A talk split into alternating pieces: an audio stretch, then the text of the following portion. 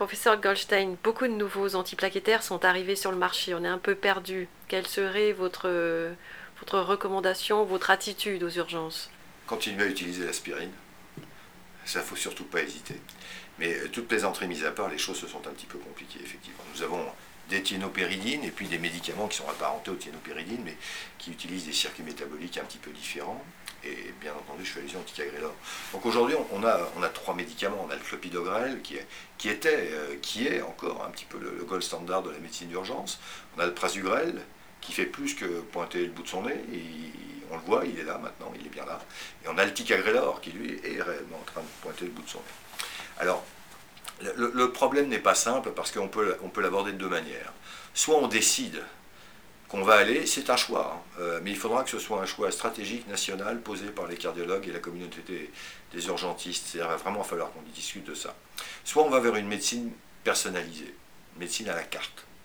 Et très clairement, on voit peut-être que certains patients pourraient encore bénéficier du, du clopidogrel. À la, à la limite, imaginons que le patient ait été testé, qu'on sache que le patient n'est pas résistant qu'il ait eu sa carte génétique, eh bien ce patient pourrait imaginer qu'on va lui donner le médicament le plus efficace au moindre coût. Et puis, euh, la discussion va surtout se porter euh, aujourd'hui entre prasugrel et ticagrelor. Euh, je ne suis pas sûr qu'aujourd'hui, de toute manière, le choix soit simple. Le prasugrel est présent il est présent et il est présent pour les patients STEMI, il est présent pour les patients STEMI en euh, respectant absolument les précautions d'emploi, c'est-à-dire que nous n'utilisons et nous ne préconisons que sur les patients de moins de 75 ans et les patients de plus de, de plus de 45 kg.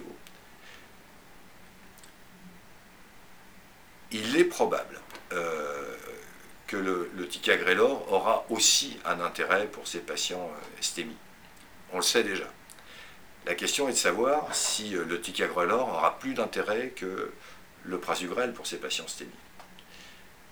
Quand on, il est difficile de comparer le prasugrel et le, le, ticagrelor simplement à travers Triton et à travers Plateau, parce que les patients ne sont pas obligatoirement les mêmes, et puis euh, il n'y a pas de données réellement de, l'urgence. Aujourd'hui, quand on utilise le prasugrel dans le stémie, c'est en extrapolant ce que nous faisions avec le clopidogrel. Je pense que ça doit rester une indication. Le ticagrelor, lui, a un intérêt réel, c'est sa demi-vie courte et le fait qu'il soit réversible. Et on pourrait avoir comme ça l'idée que peut-être un médicament parfaitement adapté à l'urgence. Il semble également avoir un intérêt très très fort chez les patients diabétiques. Le prasugrel aussi est intéressant chez les diabétiques. Le ticagrelor génère chez certains patients une certaine dyspnée. Est-ce que cette dyspnée sera embêtante ou pas? Il est très probable que de toute manière, elle ne gênera pas les patients euh, dans le cadre de l'urgence. Alors, si aujourd'hui je, devais m'arrêter un petit peu sur des propositions, je serais bien embêté. Alors, je dirais, euh, encore une fois, c'est un petit peu petite note d'humour, n'oubliez surtout pas l'aspirine. Parce que de temps en temps, on oublie l'aspirine. Je dirais abandonner, je dirais à mes collègues urgentistes, très sincèrement, je crois que je leur dirais aujourd'hui, ne faites plus d'anti-GB23A en préhospitalier ou, ou à l'urgence. Ne les faites plus. Je ne veux pas dire qu'il ne faut plus faire ces médicaments-là. De toute manière, ils ne sont pas recommandés euh, en, dose pré-cardiologique euh, dans les recommandations. Je dirais simplement, vous avez aujourd'hui des molécules qui sont d'une part le ticagrelor et le prasugrel, qui vous permettent d'avoir un degré d'inhibition de la désilité plaquettaire très importante, très rapide. Utilisez-les et réservez l'anti-GB23A quel qu'il soit à votre collègue cardiologue, à votre collègue euh, angioplasticien, en fonction de l'anatomie coronaire et des difficultés qu'il observera. Réservons-la au CATLAM. la discussion portera entre le prasugrel et, le, et ticagrelor.